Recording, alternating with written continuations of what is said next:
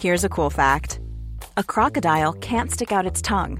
Another cool fact you can get short term health insurance for a month or just under a year in some states. United Healthcare short term insurance plans are designed for people who are between jobs, coming off their parents' plan, or turning a side hustle into a full time gig. Underwritten by Golden Rule Insurance Company, they offer flexible, budget friendly coverage with access to a nationwide network of doctors and hospitals. Get more cool facts about United Healthcare short term plans at uh1.com. Bonsoir. Salut Euh, merci de nous rejoindre euh, pour ce nouvel épisode de C'est ça qu'on aime. Écoutez, je suis euh, ravie. Euh, je suis Louise, je suis chargée des, des podcasts et des lives chez mademoiselle.com et euh, vous m'avez manqué. Voilà, depuis mardi, c'était long. Euh, donc C'est ça qu'on aime, c'est une émission pour euh, découvrir plein de choses euh, avec des invités passionnés. Euh, ce soir, euh, en ma compagnie, Clémence et Paul. Salut Salut Clémence Salut Paul.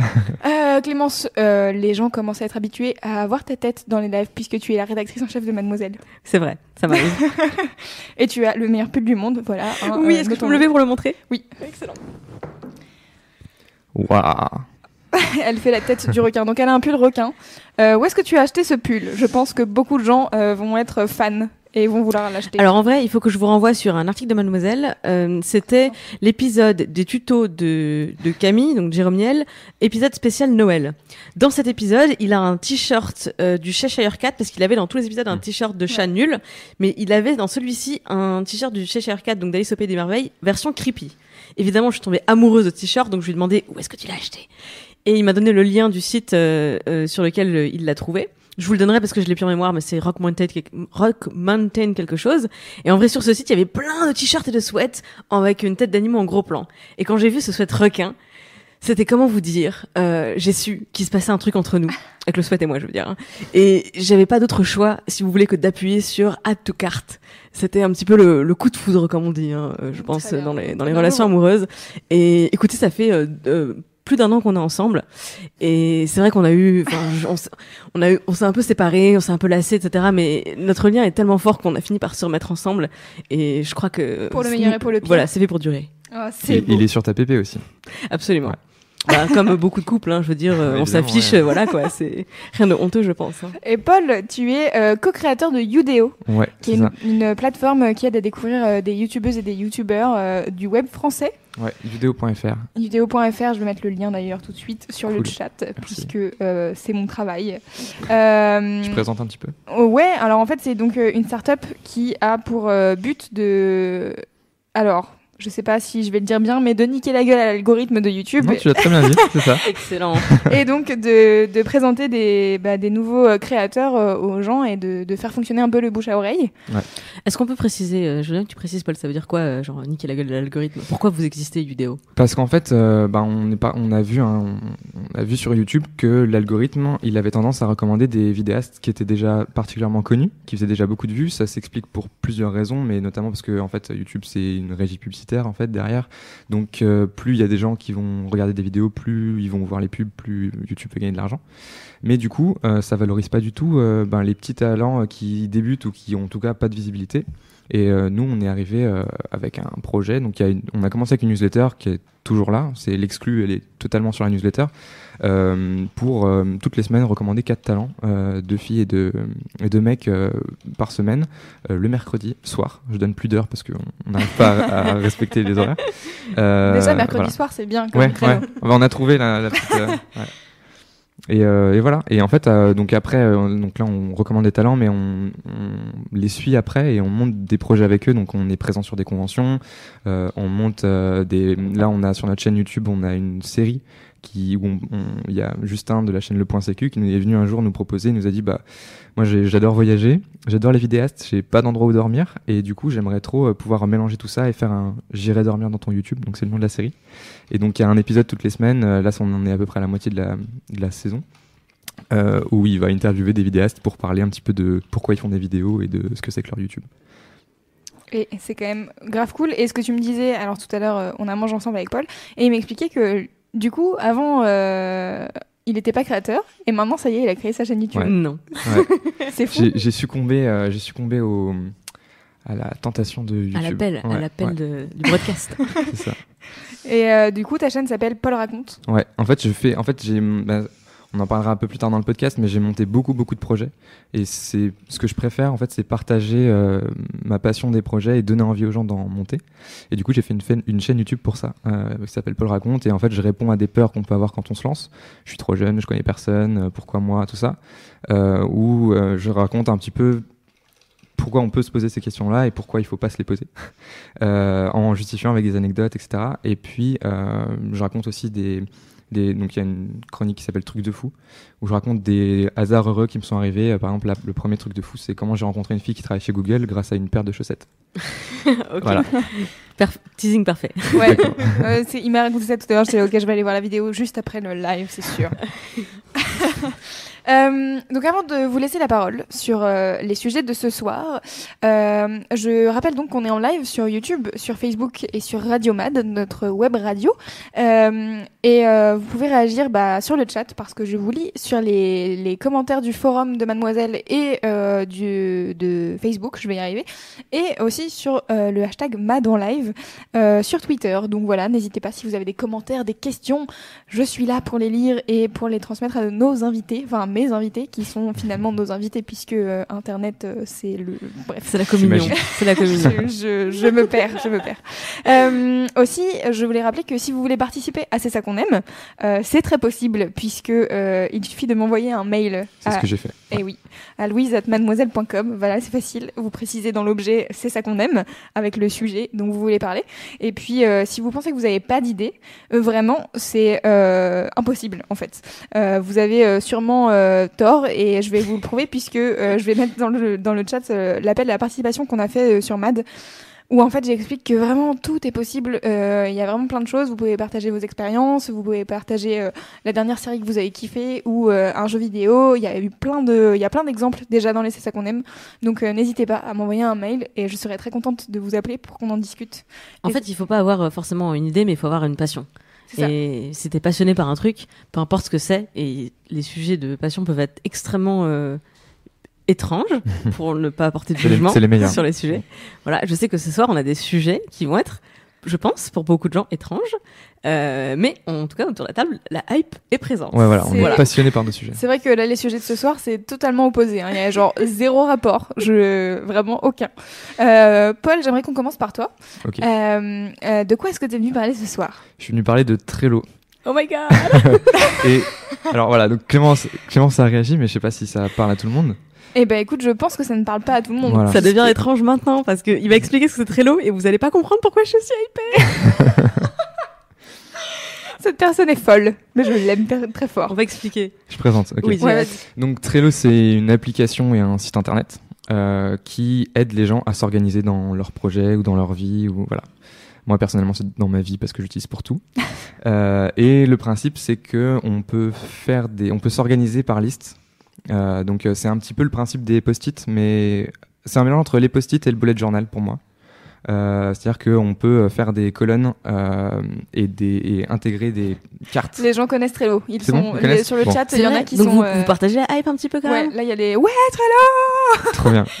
Mais bon, je pense que euh, sur quatre personnes qui réagissent sur le chat, euh, il y en a euh, 400 qui ne savent pas ce que c'est. Ouais, peut-être qu'on Je- peut mettre une, une capture d'écran pour Ouais, je vais mettre une captures d'écran. Tu Mais pour veux- ceux qui, Laquelle? euh, la première, celle où on voit pas euh, la carte d'ouverture, Très bien. c'est encore très obscur. Euh, donc voilà, donc pour ceux qui sont sur la vidéo, euh, ils voient, mais ceux qui sont euh, qui écoutent, euh, en fait, ça, ça permet donc de s'organiser par colonne, d'en faire, de faire autant de colonnes qu'on veut, et dans les colonnes, on peut mettre des petites cartes. Est-ce qu'on peut dire que c'est un peu comme euh, si vous jouez au solitaire?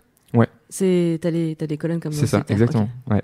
Euh, c'est bien ça. C'est une bonne euh, image. Mm. Merci.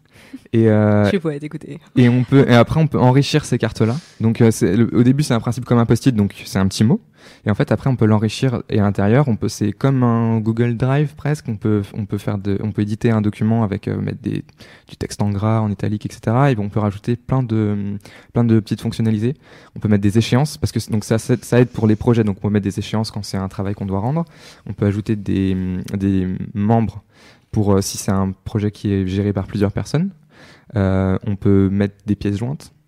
On peut euh, les, échéances c'est bien aussi parce qu'il y a une vision calendrier, donc on peut voir, on a une vision sur le mois pour savoir où on en est et ce qu'on doit faire, etc. Et puis, euh, et puis voilà, on peut mettre des autocollants, on peut personnaliser fond d'écran. est-ce qu'on peut dire que c'est comme, euh, alors je vais encore prendre une image, hein, mais un tableau de liège que tu avais au-dessus de ton Ouais, bureau quand tu étais étudiant, sauf que plein de personnes y ont accès, Ouais. et qu'en plus il fait calendrier. Ouais, c'est ça. Mais en fait, c'est un, un peu une espèce de boîte à outils un peu magique où euh, ça, enfin, tu vois, ça fait calendrier. Donc euh, ton, ton Google Agenda, en fait, euh, bah, t'en as plus besoin parce que Mhm. tu l'as, euh, tu Tu l'as l'as dans. Trello. Euh, puis en ça plus, permet de faire des rappels aussi. Ouais. Je sais que moi, avant, je m'envoyais des mails moi-même pour avoir, pour avoir des rappels. Et du coup, euh, ou alors je me mets un milliard de notes euh, sur mon téléphone. Et en fait, ça permet de s'organiser parce que ben, tu fais la note pour le projet qui correspond au moment où ça correspond. Il y a, en plus, enfin, c'est- très riche, donc il y a plein de, façons différentes de s'organiser. C'est ce qu'on, c'est ce qu'il y a sur la capture d'écran. En Ouais. fait, c'est un exemple sur, parce que j'ai un blog de cinéma qui s'appelle le Cinéphile Anonyme où on est une dizaine de rédacteurs. Et alors, c'est encore faisable sur Trello, sur Mademoiselle, je sais pas, vous êtes peut-être trop nombreux pour gérer un Trello. Mais en tout cas, euh, ça permet d'avoir une vision de, des projections euh, presse qui sont proposées, de ceux qui veulent y aller. Euh, Il y a tous les contacts pour contacter euh, les gens qui les organisent, savoir qui écrit sur quoi à quel moment. Une fois que c'est écrit, on sait que, enfin, le rédac chef, il sait qu'il va pouvoir aller les corriger. Une fois que c'est corrigé, on sait que on va pouvoir les partager sur les réseaux sociaux. Ça, c'est ma partie. Et, et voilà, c'est vraiment cool. Il y a, aussi une colonne spéciale pour suggérer des idées, par exemple, pour améliorer, pour améliorer le site, l'expérience en groupe en tant que rédacteur ou avec les, les, lecteurs. Voilà, il y a un milliard de trucs. euh. Et euh, en fait, ce qui est intéressant, c'est que du coup, donc il y a cette fameuse, euh, cette fameuse image du, du- de, des colonnes euh, comme au solitaire. Et en fait, dans chaque carte, Mm. tu peux euh, commenter, échanger euh, et faire euh, en fait tout plein de tout plein d'échanges Ça qui fait sont aussi- ultra pratiques. Ouais, ça fait office d'un réseau social, mais en interne, en fait. Est-ce que c'est quand même une mind map, mais bien rangée? T'aimes bien les images Alors, ouais. Alors Ouais, les c'est mind maps, faut peut-être expliquer ce que c'est parce que je suis pas sûre que tout le monde Ouais, connaisse. une mind map, c'est, bah, pour moi, c'est un vieux logiciel. J'en ai pas vu, enfin, j'en ai pas utilisé euh, récemment, mais au début d'Internet, parce que moi, je suis vieille. Les mind maps, c'est, je connaissais FreeMind, en fait, qui était un espèce de, un truc en arborescence. Tu commençais avec ton idée ou ton projet euh, au début. C'est et comme en un fait, brainstorming, en c'est- fait. Ouais, c'était un, mais c'était un- logiciel. ouais, c'était un, un logiciel pour euh, Ouais. écrire un brainstorming euh, de façon Mais numérique. c'est quoi. moins graphique, peut-être. Ça part moins dans tous les sens. C'est ordonné, quoi. Bah, Trello, c'est ordonné. Voilà, et, oui, c'est ça. et FreeMind, c'était, bah, ça pouvait faire euh, Une toile d'araignée, un peu dans tous les sens. ouais. Mm, mm. Et donc du coup sur la carte, euh, en, en fait pour expliquer un peu comment c'est fait, Mm. c'est-à-dire que tu as le titre de ton fameux post-it dont Ouais, tu parlais en fait que tu mets dans les colonnes. Ça, ça accepte les emojis aussi. Oh, Ouais. Ok, Clément. non, important non, non, pas plus. Et, euh, et en fait, euh, tu peux, euh, en fait, c'est hyper pratique. Tu peux ajouter une description, euh, tu peux euh, donc y a- échanger des commentaires, mettre une pièce jointe Mm. comme tu disais. Et, euh, et du coup, en fait, euh, toi, comment est-ce que ça t'a servi au quotidien dans tous tes projets? C'est-à-dire que là, tu, là, tu, la capture d'écran, c'est un projet en particulier. Mais euh, du coup, est-ce que tu arrives à avoir une vision de tous tes projets? Enfin, tu vois, genre, t'as tes quatre onglets d'ouvert euh, en fonction Ouais, de alors ça, j'ai pas montré, mais en fait, ça, ça, ça fonctionne aussi par tableau. C'est-à-dire que si on prend encore un cran de recul, donc le plus bas, c'est l'étiquette avec enrichi. Après, il y a les colonnes. Et après, ça fonctionne par tableau. Et euh, en équipe, donc euh, par exemple, tous les rédacteurs d'un blog ou d'un site euh, ont accès à différents tableaux. Il peut y avoir un tableau pour les projections et les articles, un tableau pour les événements, un tableau pour etc. Et je sais que par exemple pour Udeo, on a un tableau spécial pour euh, le Udeo Club. Donc c'est tous les vidéastes qui nous ont rejoints, euh, qu'on a recommandé dans le newsletter, Ouais. et qui nous permet en fait euh, ben, de leur proposer des choses. Par exemple, on a une carte blanche sur le site, enfin sur le, parce qu'on a une partie blog, et ben ils nous font déjà leurs articles. Et nous, on sait déjà tous ceux qui nous ont proposé, on a la liste, on sait qu'on va pouvoir les partager un par un. Euh, Enfin, il n'y a pas besoin de perdre du temps à envoyer des mails ou contacter sur Facebook, à faire des conversations euh, groupées avec certaines personnes et pas d'autres. Euh, Enfin voilà, ça, ça, ça Ouais. synthétise et à se perdre à créer un autre Google Drive ou Dropbox à côté. Enfin, c'est bien, mais je veux dire, si s'il y a un, un projet qui, enfin là pour le coup, on peut vraiment tout synthétiser en un seul truc. Quoi. Moi, j'ai une question parce que, euh, en vrai, j'ai essayé Trello et Ouais. j'ai pas accroché, mais je sais que c'est parce que je lui ai pas donné sa chance. Euh, et j'aimerais savoir comment tu l'as découvert et qu'est-ce que ça t'a pris comme énergie investissement de te mettre dedans? Est-ce que tu as eu le choix aussi? Est-ce que c'était un Euh, ouais, délibéré? en fait- Parce qu'on m'a dit, moi, c'est on va prendre cet outil, donc avec, Mademoiselle, et Ouais. on l'a finalement abandonné parce qu'on ne s'en est pas servi. Parce que vous n'avez pas testé les fonds d'écran, mais on peut aussi faire des fonds d'écran. Oh my Ouais. god Eh oui. On peut le voir d'ailleurs euh, sur euh, une des captures d'écran, une, Ouais. une petite. euh, Je sais ce que je fais de mon week-end. Bah, comment j'ai fait En fait, enfin, j'aime bien tester des applications euh, dont j'entends parler. Euh, Trello en a fait partie et j'avais, en fait, ça répondait à un problème que j'avais, euh, le problème des listes. Et je pense que les, les applications qu'on s'approprie le plus rapidement, c'est celles qui répondent à un problème qu'on a au quotidien. Et moi, c'était le problème des listes, vraiment, ça partait dans tous les sens. Et en fait, euh, j'oubliais que j'avais des trucs à faire et je les faisais pas parce que ben ils étaient perdus dans le tout le, bazar de, de quoi. Objection. Euh, Est-ce que les trucs que tu oublies de faire, c'est pas des trucs qui sont fon- fondamentalement pas si importants que ça? Non, parce que par exemple, j'ai oublié d'aller au César cette année. Ok, j'ai rien dit. je, Et je retire mon voilà. objection. Et ça, je pense que j'aurais, si je l'avais, bon, déjà, si j'avais vu passer le mail, euh, ça aurait aidé. Mais en, grâce à Trello, ça permet vraiment les trucs importants de se mettre des reminders et de savoir qu'ils sont là et de les garder sous le coude. Euh, et il y a, en fait, ce qui est aussi intéressant, c'est que le, fonctionnement par colonne comme ça, on peut euh, l'adapter à plein de, comment dire, de process différents. C'est-à-dire que euh, je sais que ben, toujours Justin de la chaîne de .sécu, il m'avait dit que on pouvait faire une colonne pour les tâches urgentes, une colonne pour les tâches moins urgentes, et ainsi de suite jusqu'à euh, le truc inutile où tu le fais juste quand t'as envie. Quoi. Et en fait, dès que t'as une idée, tu la classes dans la colonne qu'il faut, et puis après, en fonction du moment où t'as du temps, tu regardes la colonne qui, qui correspond et tu peux piocher l'idée et faire ce que t'avais à faire. Clémence, Et elle, du elle coup songe à, à, à se à se réadapter. En combien de temps t'as pris en main l'outil entre le moment où tu, tu découvres, tu fais la navigation, euh, en gros le tutoriel euh, d'accueil, et le moment où c'est dans ton quotidien et tu sens même plus que tu l'utilises, combien de temps? Euh, je pense qu'en en fait, je l'ai d'abord utilisé que pour moi. Donc ça, ça c'est, je me le suis approprié très rapidement. Le plus dur, donc c'est-à-dire très rapidement, euh, en pff, trois jours. Euh, mais euh, je, prenais déjà des notes sur mon smartphone. C'était une application en plus. Enfin voilà, c'était pas hyper compliqué. Enfin j'étais, je le, enfin ça juste ça simplifiait ce que je faisais déjà. Euh, ce qui est plus compliqué, c'est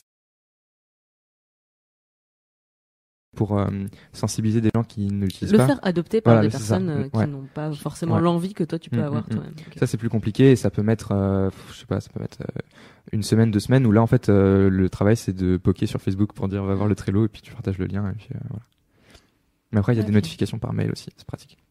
Mais c'est marrant, moi j'avais découvert Trello, euh, pareil, euh, au début, euh, je mets, enfin, je sais plus comment je l'ai découvert, mais je l'utilisais pour mon travail. Je bossais à l'époque pour un label de musique et j'avais vraiment des tâches genre administratives, communication, j'avais un peu plein de trucs et du coup, je savais pas comment ranger ça Ouais, ça me fait penser à un sans truc. que Ouais. ça soit le bordel quoi. Et euh, et du coup, je, je, m'étais créé un truc pour moi en me disant euh, ça sera ma to-do list euh, Mm. perso.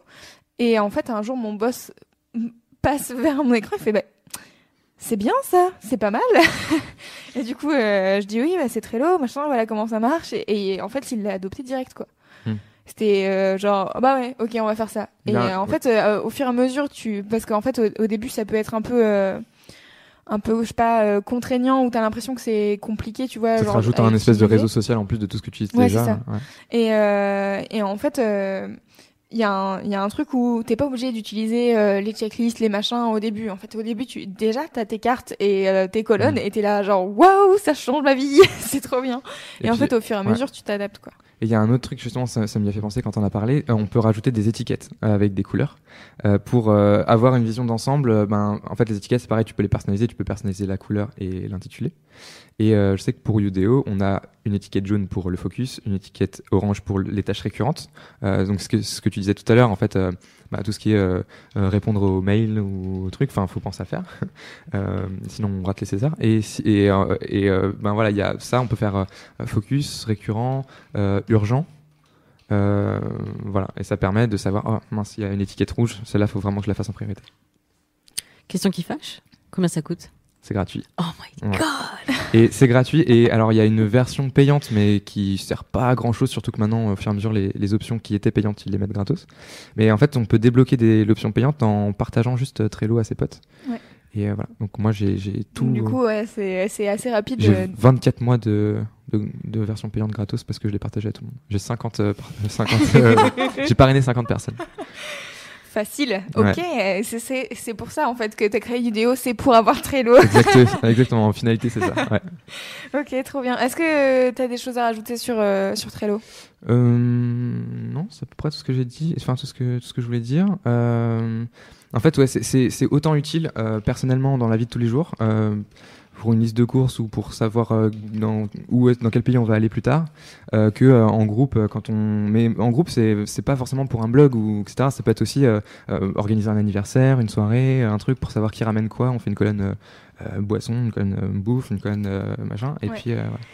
Alors, je pense que ce truc, c'est le rêve des gens organisés. Mais deuxième question qui fâche, comme plein de trucs qui sont super utiles, parfois c'est la frontière est floue entre euh, le truc qui est utile et le truc te, te happe dans Te tout ce qui demande, te ouais. demande. Voilà, genre Facebook, Facebook super pratique, euh, Internet sur ton téléphone en permanence, H24 super pratique. Et en fait, quand t'arrives plus à décoller ou quand tu passes, euh, je sais plus combien d'heures par jour sur Facebook à juste scroller ta timeline, Hmm. bah ça annule un peu le côté pratique de. euh, ça me rappelle les anniversaires de mes proches, tu vois. Bah, Donc à quel point Trello est, est pratique par rapport à ce que t'investis dedans? Je sais pas si ma En- question est claire. Ou je crois.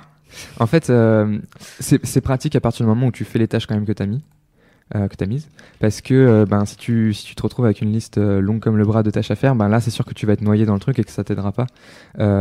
Et après faut pas l'utiliser pour tout. En fait si t'en as si clairement t'en as pas besoin avant c'est faut vraiment avoir le problème ce que je disais tout à l'heure euh, de du fouillis.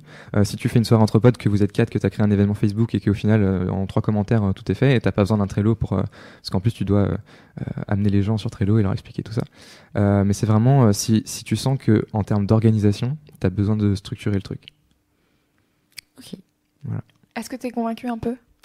En fait, je suis euh, convaincue au point de donner à Trello une deuxième chance parce que j'ai ce problème. Mais fondamentalement, j'ai toujours eu ce problème. Je me souviens de mon année de terminale où j'avais recouvert donc d'abord l'espace en face de mon bureau de post-it et de listes, Mm. mais ensuite ça a envahi les murs de ma chambre et en, en juin, j'avais vraiment l'intégralité de mon mur de euh, hauteur de genou à hauteur de bras qui était recouvert de, de listes et de choses affichées, etc. Mm, mm. Donc euh, oui, oui, je, Il y a, un- il y a un je me reconnais truc- dans ce besoin de liste. Il y a un autre truc aussi, je pense que ça, ça, ça peut aider aussi les frustrés du bullet journal, dans le sens où il y en a plein qui se sont dit Ah ouais, mais en fait, le bullet journal, faut être super artiste, faut faire des, des dessins dans tous les sens, ça prend du temps parce que, euh, euh, enfin, euh, il faut écrire. il faut avoir son carnet à portée de main et tout ça, alors que là tout est sur le smartphone. Enfin, les deux sont cool. Hein. Je critique pas le bullet journal, mais mais ceux qui ceux qui on sont un peu. Je sais que je connais des gens qui ont été un peu frustrés par ça parce que ça demandait du temps ou parce que ben ils avaient envie de faire un truc propre et qu'au final ça l'était pas. Voilà. Ben, le Trello c'est vraiment bien pour ça aussi. C'est marrant, il y a Ivre de Bonheur sur le chat qui dit Moi, ça me paraît étrange, un truc aussi bien gratuit. Vraiment promis. C'est fou, mais ça arrive parfois. Alors, opinion personnelle, je trouve que le, le graphisme est pas ouf. Peut-être Oui. que la gratuité euh, a un truc à voir avec ça. Enfin, voilà, c'est peut-être que c'est, enfin, la version payante est peut-être plus jolie. Je sais pas, je, je l'ai pas. Non, ah, dommage. Non, elle, apporte des Mais voilà. autocollants peut-être en plus qui. voilà moi qui je, sais que j'avais été rebutée de base par le design mais c'est vrai qu'aujourd'hui je rencontre un problème d'organisation qui est en train de euh, ramer la gueule à mon envie de design joli je, je pense qu'ils ont, je pense qu'ils ont compris ça aussi en fait, parce que là, ce que je disais tout à l'heure pour les- la personnalisation avec les fonds d'écran, ça, ça, ça influe. Enfin, nous, Udeo, le, la, on a fait un tableau sur notre semaine. En fait, on a un emploi du temps et on, on met des cases sur les trucs qu'on doit faire, et on a mis en fond une plage. Au lieu de mettre un mec qui bosse à son bureau, on a mis une plage. Et du coup, ben, dans l'état d'esprit, on est beaucoup plus léger quand on regarde notre emploi du temps que si on voyait un mec qui bossait, qui s'acharnait, etc. Ça, c'est le tips euh, Ouais. des, des gens qui travaillent dans un bureau toute la journée. Mettez un fond d'écran avec une plage, oh, voyons. Windows, Windows a tout compris. Trop bien. Euh, bah, merci, Paul, pour ce, pour ce premier sujet de C'est ça qu'on aime. J'espère que ça vous a plu. En tout cas, le, le chat de YouTube a l'air assez content puisqu'ils ont découvert un nouvel outil euh, qui va peut-être euh, révolutionner leur vie. En tout cas, moi, je peux vous le dire, vraiment, c'est c'est vraiment euh, top pour les. Enfin, en tout cas, personnellement, je l'ai utilisé pas mal pour les projets de groupe et je trouve ça génial. Alors après, pour organiser ma vie. Euh, j'ai tellement d'autres outils, du coup, des fois, je suis là, genre, non, je ne vais pas euh, jeter tout ce que j'ai déjà. Du coup, c'est un, Mm. peu, euh, un peu compliqué. Euh, on fait une pause musicale et on se retrouve euh, juste après pour euh, parler des 72%. Parce que j'ai fait un teaser tout à l'heure sur Facebook en disant un indice sur un sujet de ce soir. Bah, elle le porte l'indice. 72%. voilà. et ça n'est pas un sondage Oh, à tout de suite.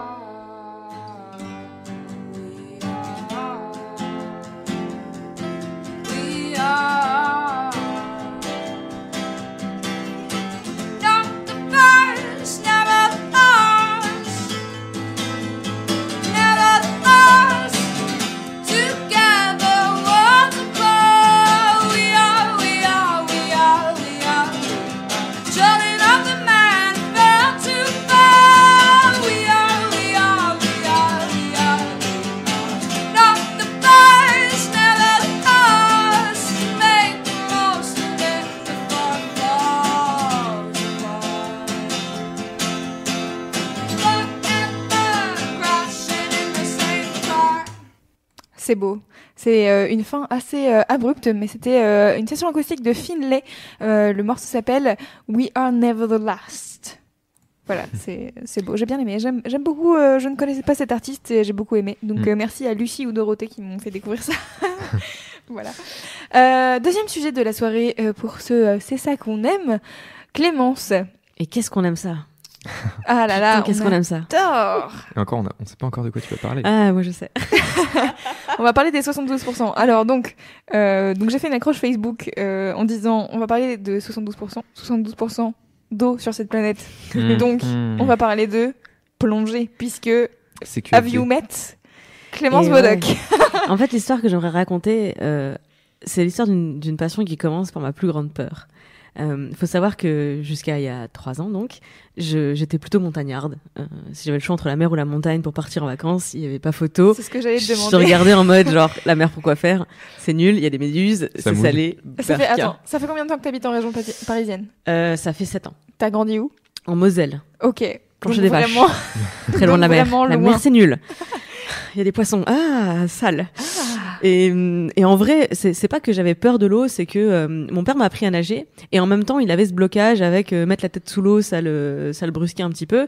Et même si, euh, il, il- encore une fois, il m'a beaucoup décomplexé par rapport à l'eau, je pense qu'il m'a transmis quand même ce, cette, cette aversion pour euh, le milieu marin en général. Euh, Lui-même étant féru de montagne, ben, j'ai plutôt euh, marché dans ses pas. Et, euh, il se trouve que en 2014, euh, parce que j'étais journaliste, euh, l'UCPA, qui est une association qui organise des séjours euh, pour favoriser l'accès au sport de plein air euh, auprès des jeunes, euh, m'avait proposé de venir tester des activités dans leur centre multi-activités nautiques dans la région de Nice, donc à Hier pour celles qui connaissent, c'est dans le sud. Et bon, j'avais regardé le programme, il y avait genre baptême de plongée, initiation planche à voile, initiation catamaran, kayak de mer. J'étais là genre, euh, non merci. Vous êtes beau. Ouais, beaucoup d'eau, beaucoup trop d'eau, pas assez de montagne. et bon, comme j'aimais beaucoup euh, l'UCPA parce que j'étais déjà partie en, alors dans ma jeunesse en colonie de vacances avec eux, et puis plus tard euh, dans des stages sportifs euh, pour adultes, et j'adorais l'ambiance. Je m'étais dit, ok, très bien, je, je, là, je suis invitée en tant que journaliste pour parler d'activités. C'est presque mon devoir, je vais y aller. Et euh, par contre, la première activité, voilà, on arrive le vendredi matin, le vendredi après-midi, c'est baptême de plongée. Et plus on s'en rapproche, plus je me rends compte que je suis en train de très mal vivre ce qui va se passer. Pardon, excusez-moi. C'est-à-dire que je, je, alors que je suis plutôt, je pense, aventurière et prête à tester de nouvelles expériences, ce jour-là, je, plus on s'en rapproche et plus je, je fais des blagues pour décomplexer. Et, et le moniteur de plongée nous dira après coup que c'est comme ça qu'il repère les gens qui ont vraiment peur. C'est-à-dire que c'est ceux qui font des blagues, qui prennent les trucs à la légère. On te donne le matériel, on te dit voilà, faudra porter une ceinture de plomb. Et moi, je monte sur mes grands chevaux en disant ouais, attends, je te vois venir. Hein. Moi, je me jette pas l'eau du avec du plomb sur euh, sur la ceinture. Hein. Je vais couler à pic, etc., Ah etc. Et en fait, ils sont habitués à repérer ça chez les gens en, se disant, OK, cette personne a peur, il va falloir la coacher personnellement parce que sinon elle va faire une panique sous l'eau, etc. Moi, j'ai pas attendu d'être sous l'eau. J'ai fait une crise de panique, une crise d'angoisse sur le bateau qui nous emmenait au, au spot de, de baptême de plongée.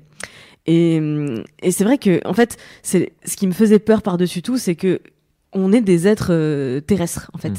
Euh, sur Terre, il y a la gravité, hein, c'est une force verticale, donc euh, qui te qui te tient euh, debout sur la Terre, etc., etc. Tout va très bien. Tu perds l'équilibre, tu le retrouves grâce à la gravité. Enfin, c'est tout ceci est très très bien cadré. Et tu respires surtout de l'air. Voilà, j'ouvre la bouche, je respire, tout va bien. Qu'est-ce qui peut m'arriver d'affreux sur la terre ferme? Pas grand chose si je ne bouge pas. Alors qu'en fait, dès que tu vas sous l'eau, tu- n'es plus en contrôle parce que tu es dans un environnement hostile. Euh, alors en plus, la, la mythologie, euh, le cinéma, tout nous amène à penser que euh, non seulement le milieu marin est hostile par définition parce qu'on peut pas y respirer, mais en plus, enfin, ces créatures maléfiques nous veulent du mal. Un kraken. Les dents de la mer a fait vraiment beaucoup de mal aux requins, mais euh, en plus, ça a contribué à montrer l'océan comme un, comme un milieu plus hostile qu'il ne l'est. Donc tout ça combiné à une, un vrai réflexe de survie, en fait. Parce que fondamentalement, bah, ton corps euh, reconnaît que tu en- ton cerveau reconnaît que tu es en train d'aller vouloir l'immerger dans un endroit où tu vas pas survivre, où il y a rien qui est fait Ouais. pour toi. Donc il te dit, euh, il te donne des réflexes qui sont euh, qui sont mauvais. Donc, il se trouve que sur ce, pour un baptême de plongée, pardon, on, ne- on, on plonge à chaque fois un débutant avec un moniteur. Euh, en France, c'est, la réglementation est telle que tu peux pas, on, on balance pas trois ou quatre personnes à l'eau avec un moniteur et débrouillez-vous. C'est euh, one on one. Donc j'ai attendu mon tour, ce qui m'a m'a permis de me calmer et de réfléchir vraiment à ce qui, à ce qui allait se passer. Et euh, je me souviens vraiment de, de ce moment où, euh, où j'allais me, me jeter à l'eau. En plus, pour ne rien arranger, il y a plusieurs façons de se mettre à l'eau quand on fait de la plongée. Il y a ce qu'on appelle le saut euh, droit. Donc, c'est quand tu es debout sur le bord du bateau et tu fais un pas en avant, vu tout ce que tu as sur le dos, le Mm. poids que tu fais, machin. Il faut juste que tu fasses un pas vers l'avant pour pas tomber sur le bateau, mais tu tombes droit et sans doute, enfin souvent de pas très haut. Mm. On saute pas depuis un paquebot. Euh, ce, qui, ce qui est une entrée dans l'eau qui est assez douce, avec t'as un gilet qui s'appelle le, le stabilisateur, la stab, et euh, qui, que tu gonfles, ce qui fait que quand tu tombes dans l'eau, tu t'enfonces et tu remontes à la surface euh, assez naturellement. Voilà, c'est très peu euh, perturbant, on va dire, comme entrée. Sauf que quand tu es dans sur un Zodiac, donc c'est euh, le, le bateau avec euh, un boudin tout autour là, Mm. il y a, tu peux pas faire une entrée euh, verticale, c'est assez compliqué. Qu'on appelle, on fait ce qu'on appelle une bascule arrière. Oh my god. Donc la bascule arrière, c'est que tu es assis sur le boudin, parce que c'est grosso modo sur un zodiac, tu peux pas trop te déplacer, donc tu es assis sur le boudin, voilà. Tu mets euh, euh, la main euh, droite sur, euh, tu tiens ton masque et le détendeur, on appelle le détend- détend- détendeur, pardon, ce que tu tiens euh, pour respirer sur ta bouche. Donc tu tiens les deux pour pas que tu perdes de quoi voir et de quoi respirer lors de la mise à l'eau. Ambiance. Ça rassure. Voilà, et tu mets la main euh, gauche derrière sur la tête pour à la fois protéger la tête et tenir la lanière du masque pour pas que, encore une fois, tu perdes le masque. Mm. Voilà. Et donc, je suis dans cette position, assise sur le, le boudin du zodiaque, la main droite qui tient de quoi voir et de quoi respirer, la main gauche qui protège la tête, et là, je me dis, qu'est-ce que je fous là Je j'ai pas payé pour être là, je suis pas payé pour être là. Je qu'est-ce que- pourquoi je fais ça? Je c'est ça n'a aucun sens. J'ai pas du tout envie de faire ça. J'ai très très peur. J'ai le cœur qui est en train de euh, battre la chamade et je me dis c'est ridicule. En deux secondes je peux plus respirer. Ce qui est faux parce que je suis déjà en train de respirer par la bouteille puisque j'ai le truc dans la bouche. Et j'ai ce dialogue interne qui me dit mais mais, mais pourquoi tu t'infliges ça? C'est ridicule. Enfin on arrête tout. on- Tu pourras, Tu- passer ne une bonne rien. soirée devant Netflix. En fait. Mais bien sûr, parce que- stop, stop, arrêtons ce délire. Et à ce moment-là, je me suis souvenu que j'avais déjà fait du, du parapente une fois, donc en montagne, ma zone de confort. Et donc, ça veut dire que je m'étais jeté dans le vide, accroché à un mec que je connaissais pas. Hmm. Là, mon cerveau, mon cerveau me dit, donc ça veut dire que tu es capable de, de te jeter à l'eau, dans les bras d'un autre mec que tu connais pas non plus. Mais en vrai, tu sais nager. Tu savais pas voler quand t'as fait ça Hmm. depuis la falaise. Donc, on est d'accord que c'est moins grave. Ok. Il a suffi que je fasse un mouvement de tête en me disant OK pour que ça me balance en arrière et que du coup je tombe dans l'eau. Et je me souviens vraiment de ce moment-là où je, tu, tu coules en fait et donc le moniteur euh, me rattrape directement, il me, me chope l'épaule et euh, réflexe évidemment, tu paniques, je, je prends une inspiration donc je gonfle mes poumons donc je remonte vers la surface. Et donc euh, j'étais très très lestée parce que les débutants, vu qu'ils font ça par réflexe, on, les, on leur met un peu plus de poids pour que tu commences à couler quand même, parce que sinon c'est compliqué. Euh, et donc le- je vois le moniteur qui me fait euh, un geste, puisqu'on plongeait et qu'on ne peut pas parler sous l'eau, on, on fait des gestes. Et il me fait un moulinet comme ça à côté de la bouche qui veut dire expire. Hmm. Et, je, je, et je suis là en mode genre je peux, peux pas respirer, donc j'essaie d'inspirer, il me fait expire. Et à ce moment-là, je le regarde dans les yeux et je, et je, et je fais ça. Je, je me dis euh, ok vas-y fais ce qu'il te dit. Hiring for your small business? If you're not looking for professionals on LinkedIn, you're looking in the wrong place. That's like looking for your car keys in a fish tank. LinkedIn helps you hire professionals you can't find anywhere else, even those who aren't actively searching for a new job but might be open to the perfect role. In a given month, over 70% of LinkedIn users don't even visit other leading job sites. So start looking in the right place. With LinkedIn, you can hire professionals like a professional. Post your free job on linkedin.com slash achieve today. C'est pas grave. J'expire et on, et on descend. Et comme, il me tient et que je, du coup, j'ai l'impression de pas tomber dans le vide, mais d'être accroché à quelqu'un et que c'est comme si on descendait avec une corde, je me calme à ce moment-là. Et là, je regarde autour de moi et je suis en apesanteur dans espèce de, une espèce de bulle gigantesque où tout est au ralenti, tout est calme. Alors ça fait un boucan d'enfer parce que moi quand j'inspire et quand j'expire, t'as toutes les bulles qui font c'est vraiment très très bruyant. Mais en vrai, très vite, j'arrive à me, à me calmer parce que je me rends compte que j'arrive à respirer. Donc mon cerveau il dit genre là tu te fatigues, calme-toi. Ok. Et comme tout est au ralenti parce que quand tu bouges, c'est comme si t'étais euh, en apesanteur vraiment. Il y a plus de bah, y a y a plus de gravité, elle est annulée par la, la poussée d'Archimède. Pas totalement, bien sûr. hein, je, ne m'attaquez pas dans les commentaires là. Mais c'est la sensation que tu as à ce moment-là. Parce que bah, si tu regardes en l'air et tu jettes la tête en, la tête en arrière, par exemple, bah, tu, tu vas faire un, tu vas faire une roulade. Si tu euh, veux regarder, il y a un truc qui passe, tu te retournes comme ça, bah, tu vas partir vraiment. Euh, tu as une inertie qui t'emmène. Donc bien sûr, là, le moniteur ne me lâchait pas. Et je ne le lâchais pas parce que j'avais peur de tomber. Ou, on ne sait pas. Et il faut savoir qu'un baptême, ça dure euh, une, entre 10 et 15 minutes, c'est assez court. Parce que déjà, quand tu es, débutant, tu, tu, tu siphonnes le- la bouteille, hein, parce que tu respires beaucoup, beaucoup, beaucoup. Maintenant, je peux tenir 50 minutes avec euh, 12 litres, mais vraiment, ce jour-là, euh, euh, en 10 minutes, euh, j'avais siphonné la moitié. c'est normal, ok Et en fait, euh, tu découvres un, un univers que tu soupçonnes pas du tout. L'eau en Méditerranée où j'ai fait ce baptême, elle était pas, elle est assez claire, mais depuis le bateau, tu vois quoi? Tu, tu, vois un truc bleu, tu vois des dégradés de bleu, mais quand tu es dedans, tu vois la lumière, tu vois qui se, qui se reflète sur les la posidonie, les algues qui, qui dansent euh, au Mhm. fond de l'eau, qui ressemblent beaucoup euh, quelque part euh, euh, aux algues qu'il y a dans la dans Harry Potter dans l'épreuve du lac. Oh my god. Et- Exactement. Et en fait, au bout d'un moment, on arrive, euh, on- on n'était pas très très euh, loin du, du sol, du fond, pardon. et on arrive à une falaise. Et en fait, là, je me souviens de me dire, genre, je, je vais, encore une fois, je monte parce que je suis en train de prendre une inspiration. Donc, il me tire vers le bas et on passe la falaise. Et bien sûr, il se passe rien du tout parce que c'est pas le sol qui me tient, c'est Mm. c'est l'eau. Et tu voles au-dessus de tout, du paysage. C'est une expérience qui est indescriptible. Je suis, euh, j'ai pas vu le temps passer, pas du tout. On est sorti de là, j'ai cru qu'on était resté pendant des heures. Ça faisait littéralement 13 ou 15 minutes. Je suis sortie de là, j'étais bouleversée, quoi. J'étais tellement bouleversée que je me suis dit, euh, bon, c'est, l'adrénaline, en fait. J'ai eu tellement peur sur le bateau, j'ai vraiment fait une crise d'angoisse comme je n'ai déjà fait dans ma vie. Donc, je, je sais que derrière, mon, mon corps m'envoie des shots d'adrénaline pour me, pour me calmer, d'endorphine. Je me suis dit, c'est, c'est forcément ça, c'est.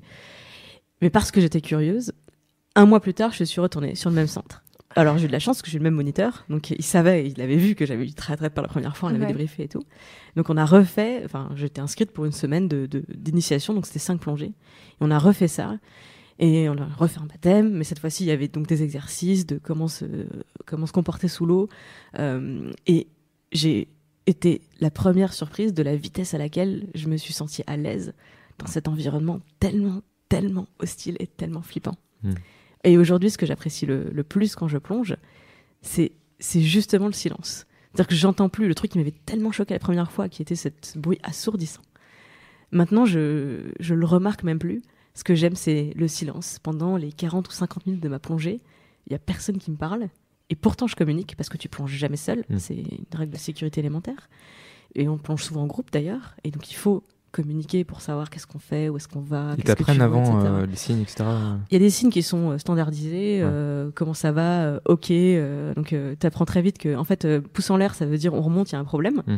Ce qui est très marrant parce que quand tu commences à plonger, du coup euh, on, te, on te dit ok en faisant le, le signe euh, zéro Comme euh, comme ça voilà comme Mm. l'emoji ok. Et en fait toi tu réponds en mode genre euh, ça va trop bien en faisant thumbs up qui veut dire remonter. Et donc du coup le mec il se rapproche en mode ça va et tout. Je suis là, alors, ouais ça va super.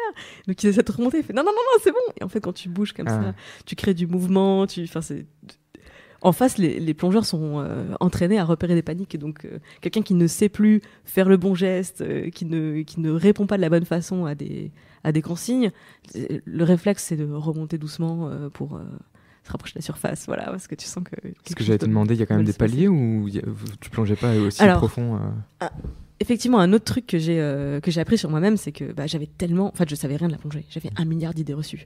Donc effectivement, cette, euh, tout ce que je savais de la plongée, c'était, alors je peux pas le faire parce que j'ai mal aux oreilles. Hmm. Et euh, j'ai très très peur des paliers. C'est comme si tu avais un plafond au-dessus de la tête. Faut pas aller trop vite, etc. Est-ce que bah, qu'est-ce qui va m'arriver si je vais trop vite Déjà, Mm. déjà tu vas mourir. Hmm. Et ensuite, il y a le côté, je vais, T'exploses. je vais mourir noyé parce qu'en Ouais. fait, je peux, j'ai plus d'air et je peux pas remonter parce qu'il faut que je fasse un palier. C'est comme si tu avais un plafond de marbre et que tu pouvais pas dépasser. En fait, euh, le premier truc, c'est que on est tous, euh, on est tous équipés a priori pour pouvoir équilibrer nos oreilles et donc supporter la pression. Et c'est un truc tout bête à apprendre. hein. Il y a plusieurs manœuvres qui permettent de le faire. Je peux pas le faire à sec ici parce que je, ça- ça- ça- tu te fais mal si tu le fais à sec. Mais même dans une piscine, dès qu'il y a plus de 2 mètres de fond, tu peux le faire euh, en t'entraînant. Il suffit de se, se pincer le nez. Tu vas au fond et tu déglutis. Et rien que là, tu sens un, un petit truc. Et il y a d'autres euh, d'autres méthodes que tu peux pratiquer euh, sous l'eau qui permettent d'équilibrer les oreilles. Et dès le baptême, faut le faire parce que tu peux pas faire, euh, tu peux pas descendre au-delà de 3 mètres sans équilibrer. Au-delà de 3 mètres, ça y est, les oreilles Ah ouais. sont bloquées, Mhm. ça fait extrêmement mal, tu risques une blessure euh, grave. Donc c'est, ça va, ça va très très vite. C'est rassurant.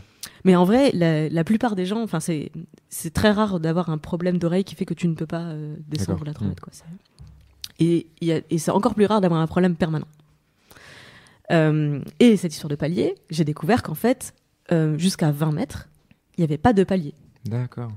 Selon le temps que tu passes, tu restes 3 heures à 20 mètres, tu vas avoir des paliers. Mm. Mais en vrai, fondamentalement, comme je le disais, une plongée déjà de débutant, c'est moins d'une demi-heure.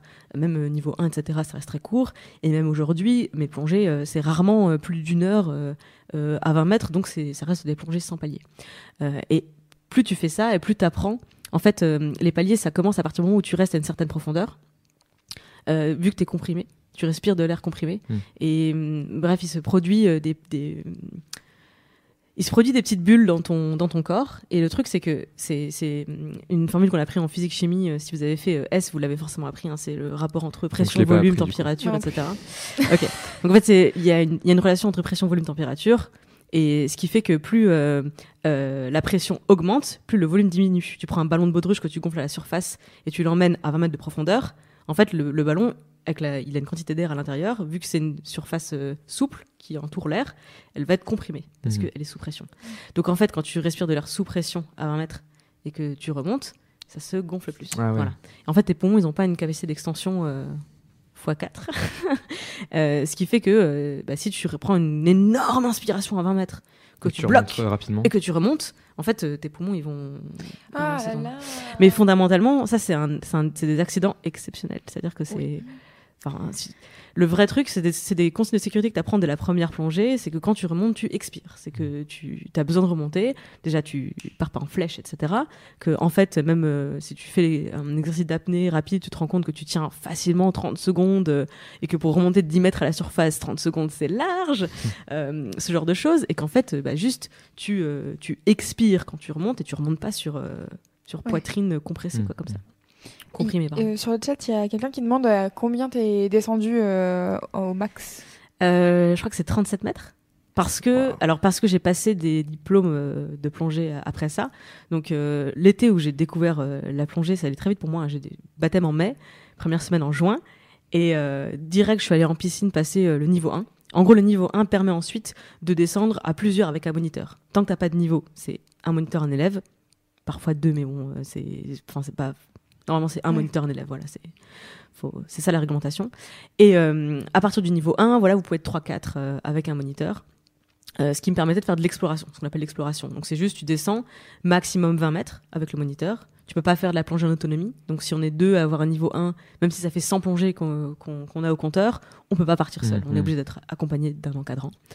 Et donc j'ai fait une trentaine, on va dire, de plongées dans ce, avec ce diplôme-là. Et j'ai voulu passer le niveau 2 qui me permet de descendre jusqu'à 40 mètres avec un moniteur et de faire des plongées dans la zone des 20 mètres en autonomie. Encore une fois, pas seul, avec forcément toujours au moins une personne, euh, mais sans moniteur tant que je ne dépasse pas les 20 mètres. Donc j'ai fait 37 mètres avec un moniteur et j'ai fait des plongées juste avec euh, quelqu'un qui plonge avec moi. Euh, on est deux, on, fait, on se met d'accord sur notre communication avant de partir, la réserve d'air minimum qu'on veut quand on avant de remonter parce que tu veux pas remonter en mode genre ok j'ai plus d'air faut qu'on remonte faut voilà ça se planifie etc anticiper. ouais. C'est pour ça c'est un trip de gens organisés la plongée aussi Mhm. c'est le c'est pas dangereux c'est enfin c'est pas dangereux Bah, Trello, il n'y a pas l'option pour l'utiliser sous l'eau, par contre. Pas encore.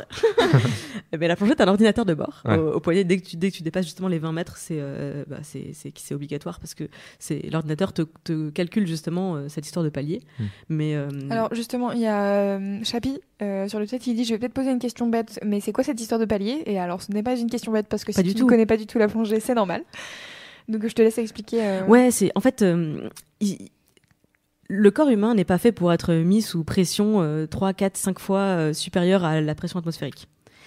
Euh, alors, à la limite, sous l'eau, sous à la l'eau, il y a limite- de la pression déjà. Voilà. À la limite, la pression sur le corps, euh, de façon euh, totalement, euh, toute chose égale par ailleurs, ça, ça va, tout va bien, parce qu'on n'est pas, on est composé d'eau, donc on est limite assez incompressible. Le problème, c'est les gaz. Et on a plusieurs parties du corps qui, euh, qui sont des cavités dans lesquelles il y, a du- y a du gaz. Donc, par exemple, les sinus, euh, les poumons, les oreilles, parce qu'entre le tympan et euh, l'oreille interne, en fait, il y a une, une partie où il y a du, de l'air. Et c'est pour ça qu'on parle d'équilibrer. Donc en fait, le problème des paliers, c'est juste que, comme je le disais, la pression augmente plus tu descends, les volumes se réduisent. Et le truc, c'est plus tu passes de temps à une certaine profondeur, plus ton corps euh, va absorber des, gaz. Enfin, notamment, euh, c'est euh, l'azote qui se dissout dans, le, dans les tissus. Alors, différents tissus, la graisse, le, le, sang, mais aussi les os. Enfin, c'est l'azote qui, qui, a, qui a 70% dans, dans l'air qu'on respire. Donc, dans la bouteille que tu d'air comprimé que tu as dans le, dans le dos, tu respires cet air-là aussi. Et le truc, c'est que quand tu commences à remonter, le temps que cet air quitte les tissus et revienne dans le système respiratoire, il y a un délai. C'est pas, c'est pas euh, instantané. Mais comme la, comme la dissolution n'est pas non plus instantanée, c'est-à-dire qu'il faut que, faut que tu descendes pour que voilà, le, l'azote commence à se mettre dans les tissus. Et si tu remontes trop vite, c'est juste que l'azote qui est dans les tissus va faire des bulles. Est-ce qu'on a envie d'avoir des bulles dans le sang? Pas du tout. Ou dans les articulations? Ah là là. Non. Donc, si tu remontes trop vite, euh, tu peux avoir ce qu'on appelle la- des accidents de décompression, c'est-à-dire que tu vas avoir des, des bulles qui sont bloquées à des endroits où elles ne devraient pas être. Alors, si la bulle est bloquée dans un vaisseau sanguin dans le cerveau, bah, t'as des chances d'y bon. rester. si la bulle est bloquée dans une articulation, ça va juste faire très très mal.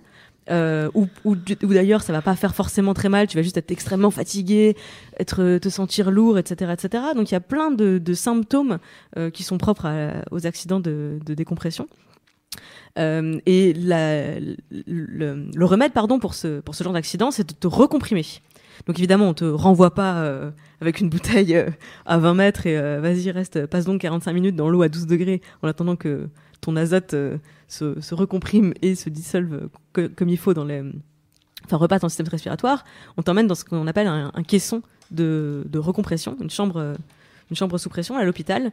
Donc euh, bah, c'est pour ça que si vous faites de la plongée, je vous conseille vivement de souscrire des assurances, parce que si t'arrive un accident, euh, t'es remonté trop vite pour n'importe quelle euh, raison, voilà, c'est parfois c'est ça arrive. Hein, c'est des plongeurs qui peuvent avoir une fausse manipulation, ils, ils gonflent leur gilet, ils, ils Mm. shootent vers la surface. En fait, tu risques un accident de décompression.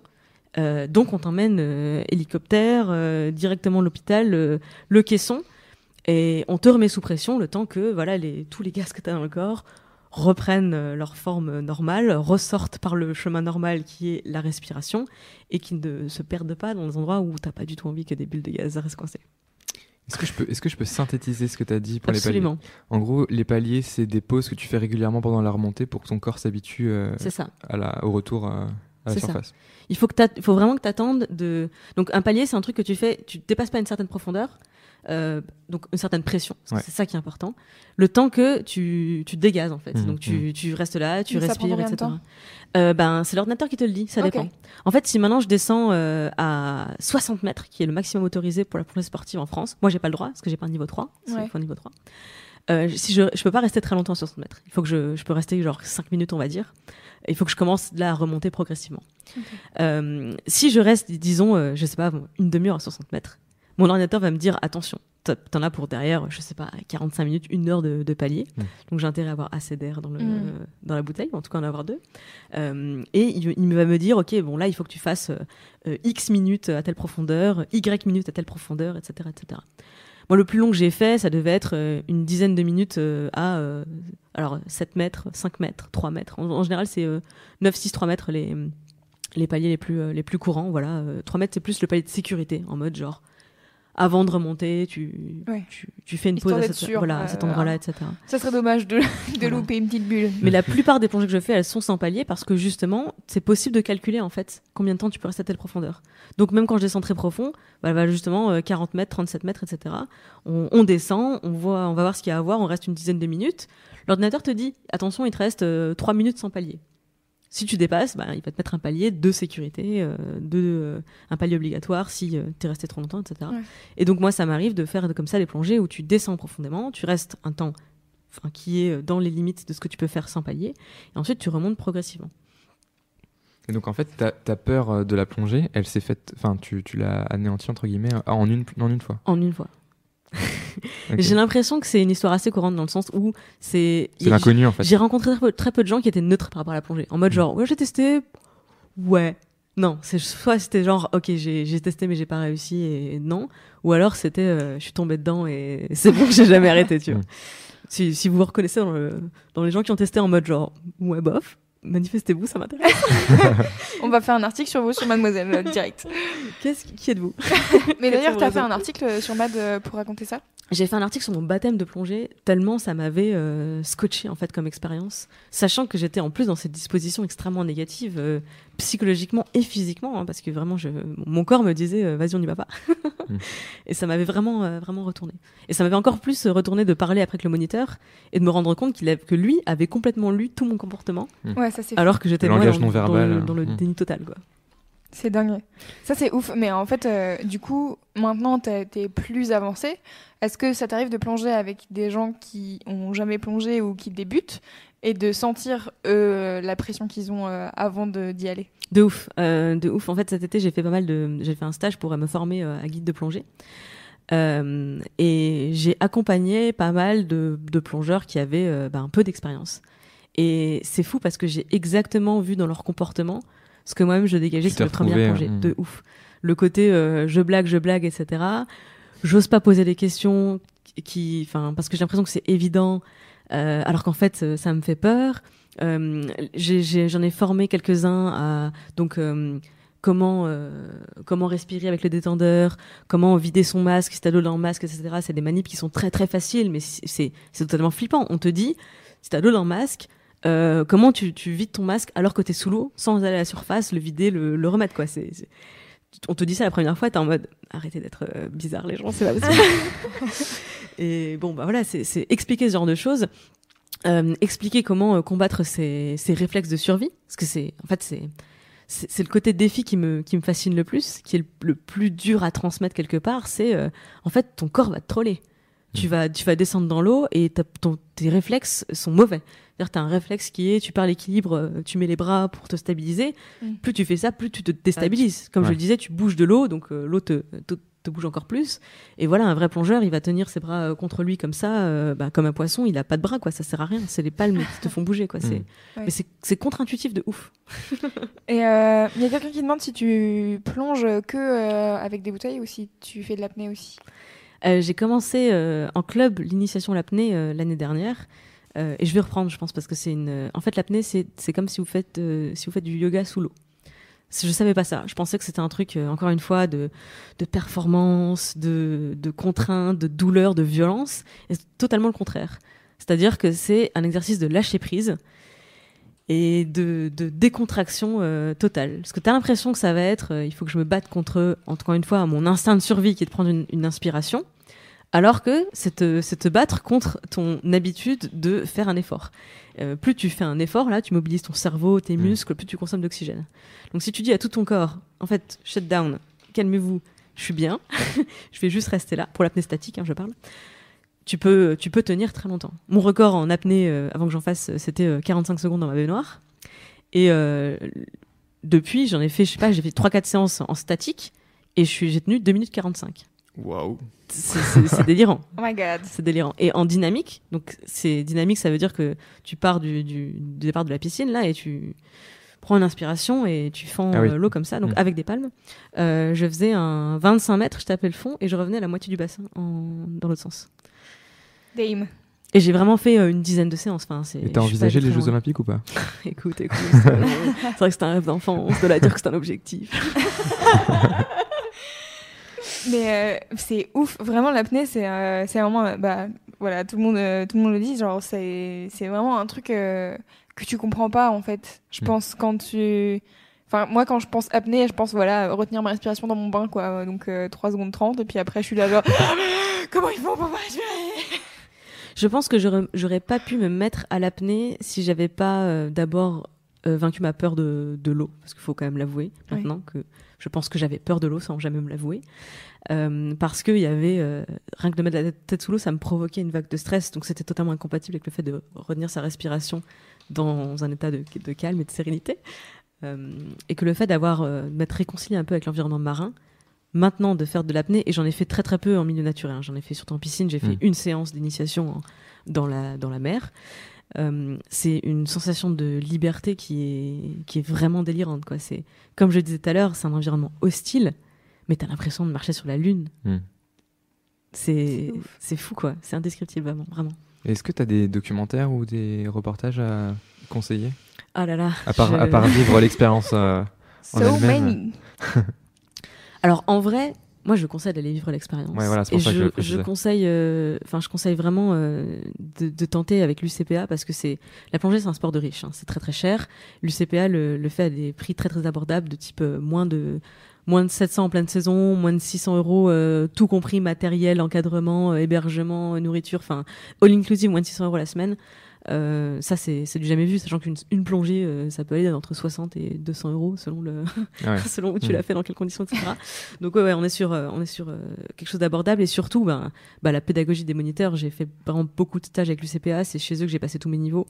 Et, et à chaque fois, encore une fois, moi j'étais quand même très très réticente à plein de Ouais.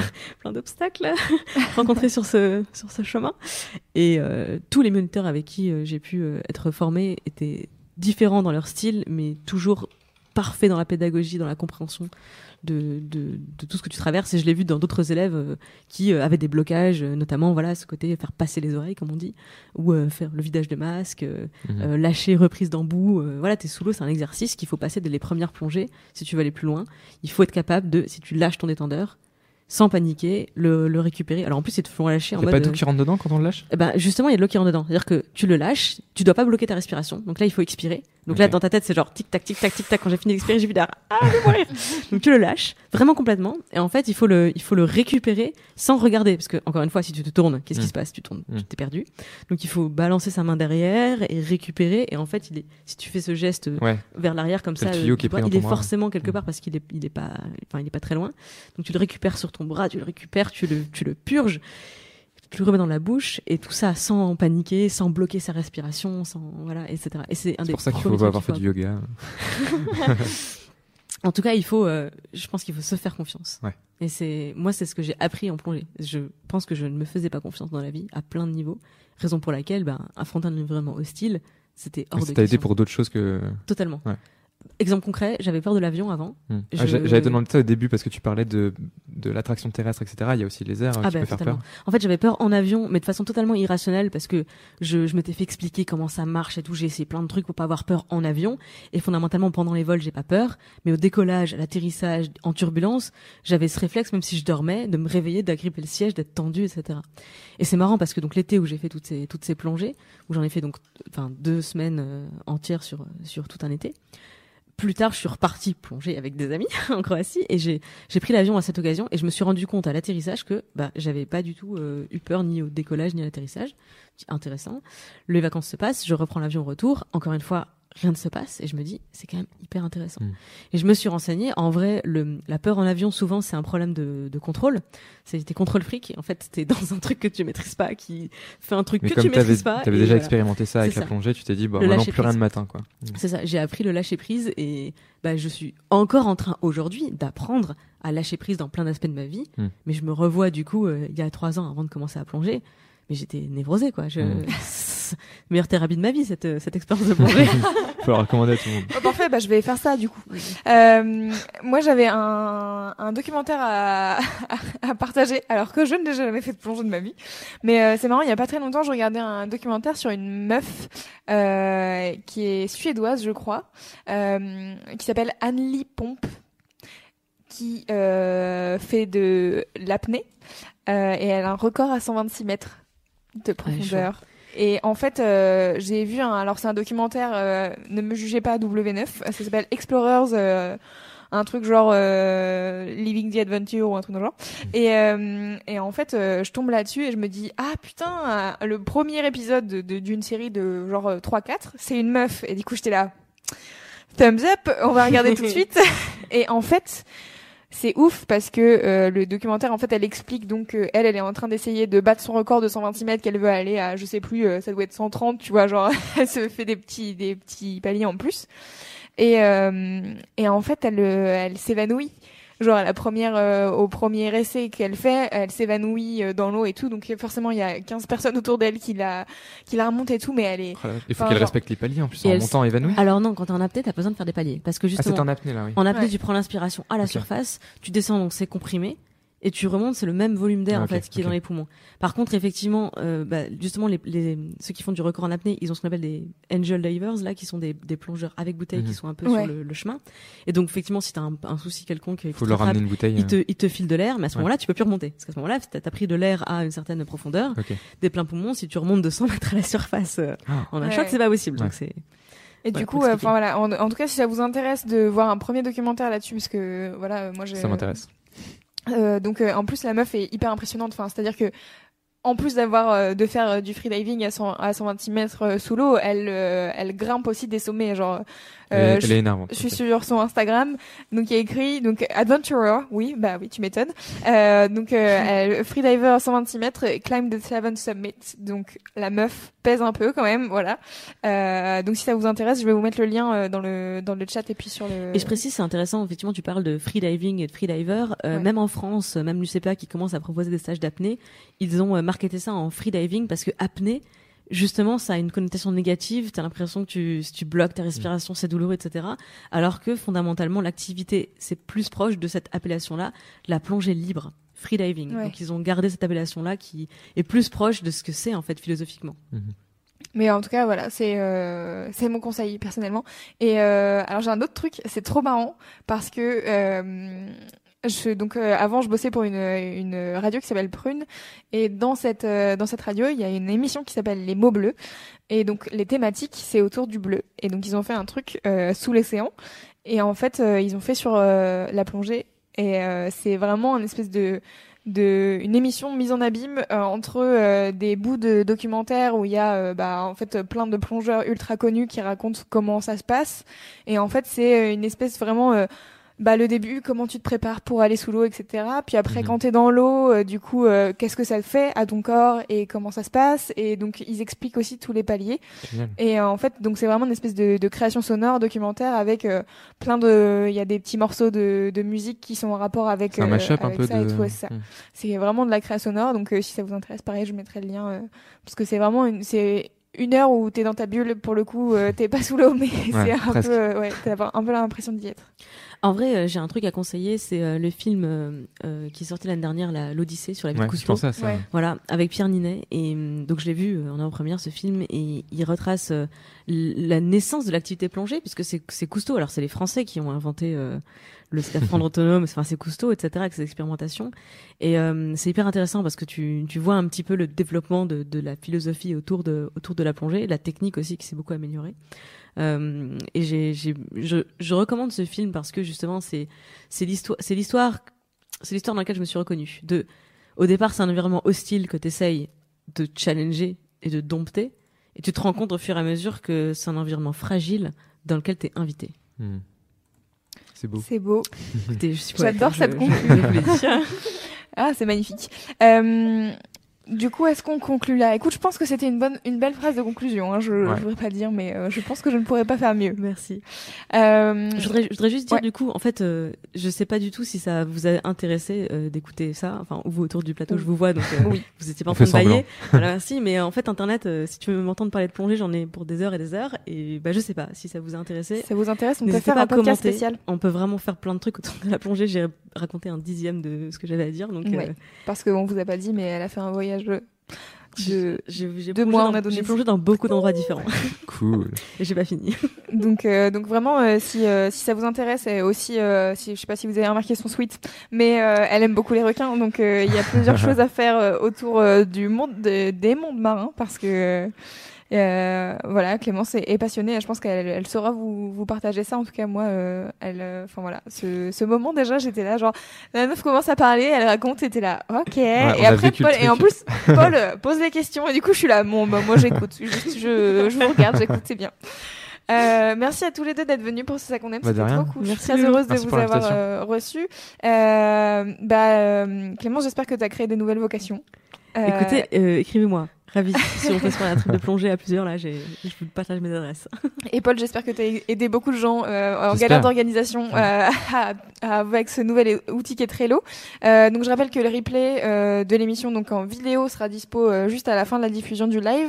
Si vous avez loupé le début et que vous êtes arrivé en cours de route et que vous étiez passionné par le récit de Clémence, bah, n'hésitez pas, vous allez pouvoir euh, retrouver euh, le début. Le podcast, ça sera disponible demain, euh, début d'après-midi.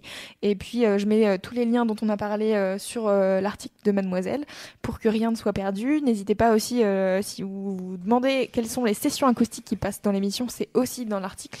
Euh, et puis, si, oui, d'ailleurs, si le podcast, si vous le trouvez pas sur votre appli de, de podcast, n'hésitez pas à me dire laquelle c'est, afin que j'aille leur dire de mettre Mademoiselle en audio sur leur application et que ne- mon plan de conquérir le monde arrive enfin à ses fins. C'est ça.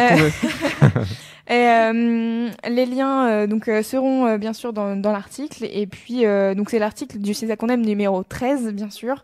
Euh, normalement vous le Ça retrouvez. passé pour un 13e. euh, C'est mon chiffre. C'est Exactement. mon chiffre. m'ai- J'étais partie en me disant ah le numéro 13. Ah. Euh, et puis bah, je rappelle une dernière fois que vous pouvez participer à l'émission en m'envoyant un mail à Louise Mademoiselle en me disant je veux participer à C'est ça qu'on aime et je voudrais parler de tel sujet et euh, n'hésitez pas je vous remets l'appel à participation si vous manquez d'idées promis vous allez en trouver. Et participez parce que sinon, une prochaine fois, je vous parlerai des mérous. Ah non, ou ne participez pas du coup.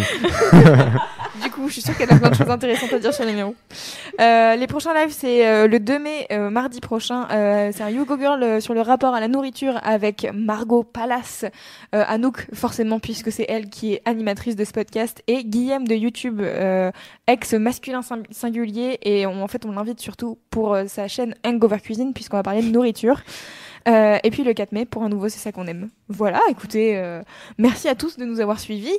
Euh, on se quitte en musique avec le morceau de Nord qui s'appelle Elle voulait et euh, Cœur Cœur Chameau. Bonne soirée. Voilà. Ciao. Merci Louise. Bisous.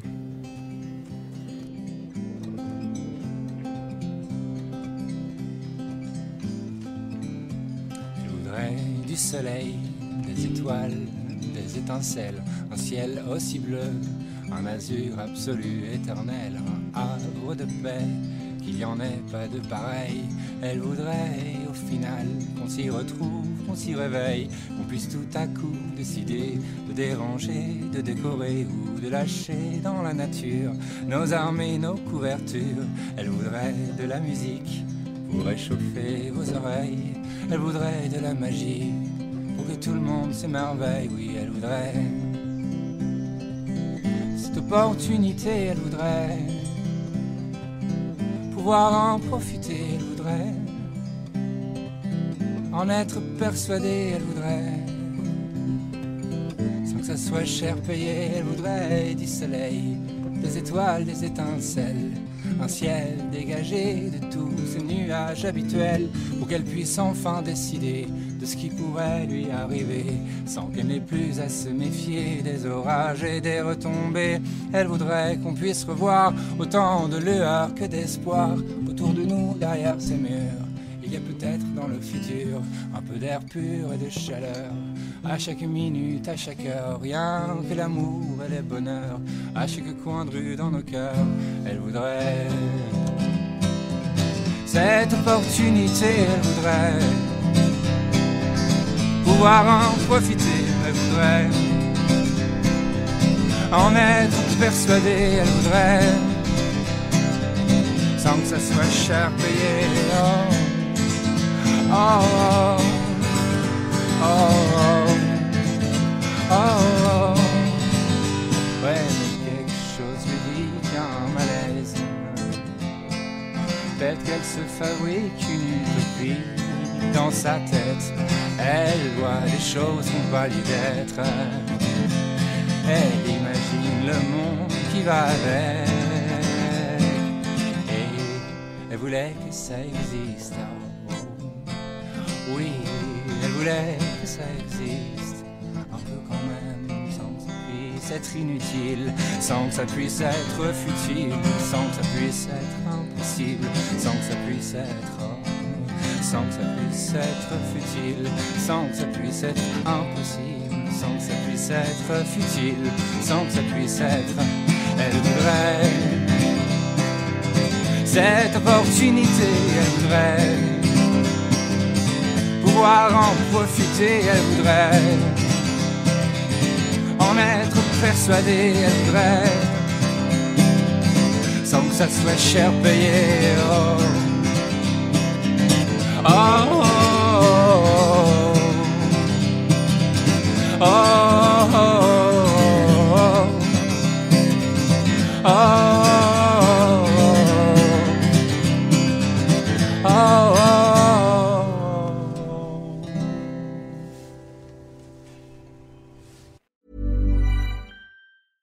Imagine the softest sheets you've ever felt. Now imagine them getting even softer over time. That's what you'll feel with Bowl and Branch's organic cotton sheets. In a recent customer survey, 96% replied that Bowl and Branch sheets get softer with every wash. Start getting your best night's sleep in these sheets that get softer and softer for years to come. Try their sheets with a 30-night guarantee. Plus, get 15% off your first order at bowlandbranch.com. Code BUTTERY. Exclusions apply. See site for details.